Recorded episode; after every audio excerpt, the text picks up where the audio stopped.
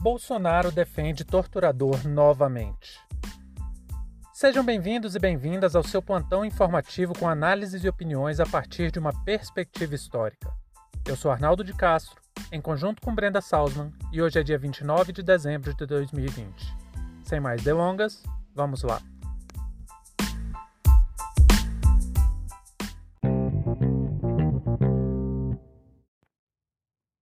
Em mais uma demonstração de todo o seu fascismo, Jair Bolsonaro atacou a memória de milhares de pessoas perseguidas, torturadas e assassinadas pela ditadura militar. Dessa vez, foi flagrado debochando das torturas que a presidenta Dilma Rousseff sofreu. Dilma prestou longo depoimento em 2001 e contou como teve a mandíbula fraturada e o dente arrancado nas sevícias a que foi submetida. O presidente, fã de torturadores, diz que espera um raio-x para comprovar que ela sofreu a lesão. Colocar sob suspeição as palavras de Dilma Rousseff não é um ataque somente contra uma adversária, mas sim contra a própria democracia. Em Pernambuco, três policiais foram flagrados espancando jovens que estavam em uma praça. Antes de mais nada, precisamos frisar que não existe qualquer justificativa para esse tipo de abuso. E nesse caso em específico, os jovens agredidos não estavam fazendo absolutamente nada estavam só sentados e um deles foi filmado levando dois socos no rosto desferidos pelos policiais. Quando eu vejo cenas assim, não tem como não fazer a correlação entre as atrocidades cometidas pelo Estado e a herança maldita da ditadura militar. A polícia, como um todo, opera sobre a lógica antidemocrática. Ela age como uma ferramenta de opressão a serviço dos interesses das elites e, para isso, utiliza toda forma de violência contra os mais vulneráveis. Esse modelo de policiamento que o Brasil mantém é falido. Não garante a segurança de ninguém. Se tem uma instituição que se provou inútil e ineficiente, com certeza essa instituição é a polícia. Mas por que não existe nenhum plano de reforma, de mudança, nem mesmo de desmilitarização da PM? Exatamente porque a violência policial garante uma sociedade amedrontada, acovardada, vigiada e controlada. A atuação da polícia no Brasil foi organizada em plena ditadura militar.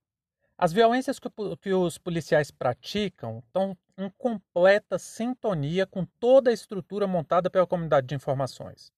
Não é à toa que as forças de segurança matam e torturam sistematicamente. Para piorar, temos hoje comandando o país alguém que admira torturadores e abertamente ele impulsiona a violência policial com suas palavras e ações.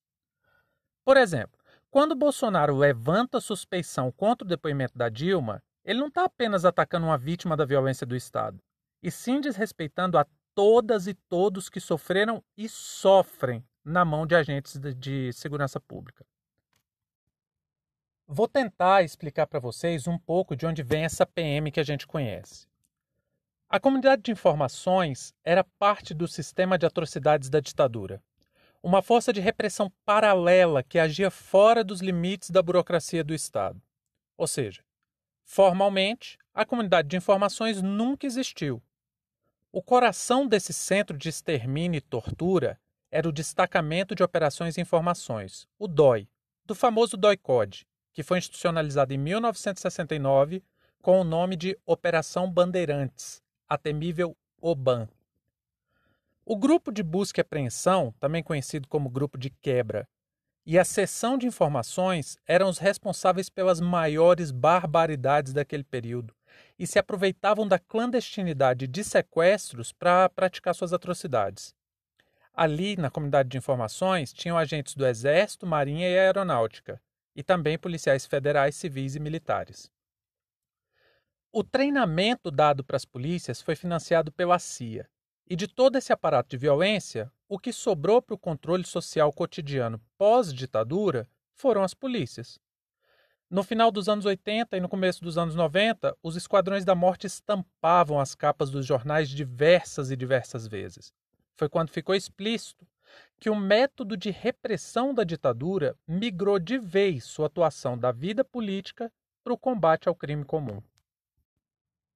Como nos momentos finais da ditadura a comunidade de informações virou um monstro fora de controle, com muito poder, Isso gerou problema dentro das próprias Forças Armadas. Eles tinham tanto poder que muitos diziam que nos gabinetes ministeriais era comum general esperar enquanto os ministros atendiam capitães. Por causa desse poder descentralizado, da quebra de hierarquia e também por causa da imagem negativa que a repressão atraiu para si, a comunidade de informações foi pouco a pouco sendo desmantelada. Mas não teve nada judicial, viu, gente? Foi tudo um, com, com atos administrativos internos uma transferência aqui, uma troca de comando ali. Nem mesmo atentados à bomba que eles fizeram foram julgados e condenados pela justiça. Quando Bolsonaro nega os crimes do Estado cometidos contra Dilma, ele não está apenas atacando uma adversária, mas sim reforçando suas premissas políticas, incentivando o povo a aceitar atuações policiais violentas e impulsionando que mais e mais policiais tenham atitudes semelhantes ou piores que a dos policiais de Pernambuco. Além disso, é muito simbólico que ele tenha feito mais uma defesa aos torturadores de uma mulher três dias depois do Brasil dar ampla publicidade aos feminicídios que ocorreram em pleno Natal. Atacou uma mulher, duvidou de suas marcas e feridas, questionou a existência das violências quando o Brasil se comoveu diante da brutalidade masculina contra as mulheres em casos flagrantes de feminicídio. Uma atitude muito semelhante à daquele juiz que disse que mulher nenhuma apanha sem motivos. Em defesa da presidenta, saiu gente de todo lado. Fernando Henrique Cardoso, Lula, Rodrigo Maia, Felipe Santa Cruz, Manuela Dávila, Jandira Fegali, Guilherme Boulos, enfim. Não importando se concordam ou não com a ideologia da presidenta, toda e qualquer pessoa com o mínimo de respeito a princípios básicos de civilidade, democracia e humanidade se posicionaram contra as falas de Jair Bolsonaro. Por mais que Bolsonaro queira repetir mentiras, a história é consensual nesse ponto. A ditadura militar sistematizou a perseguição política e usava a tortura, desaparecimentos e assassinatos para fazer valer sua proposta.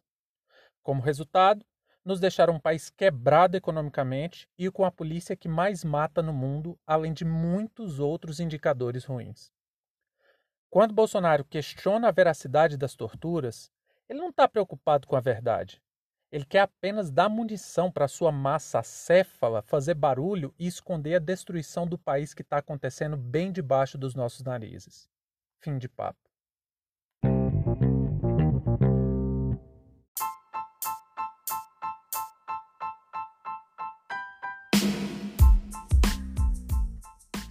Entre tantos fatos que nos cercam e com a velocidade de informações a que estamos submetidos, essa foi nossa escolha para o destaque de hoje. Repetimos: caso você queira dar sua opinião, nos mande uma mensagem de voz em anchor.fm barra História Oral e participe dessa discussão. Muito obrigado a você por prestigiar o nosso trabalho e até a próxima.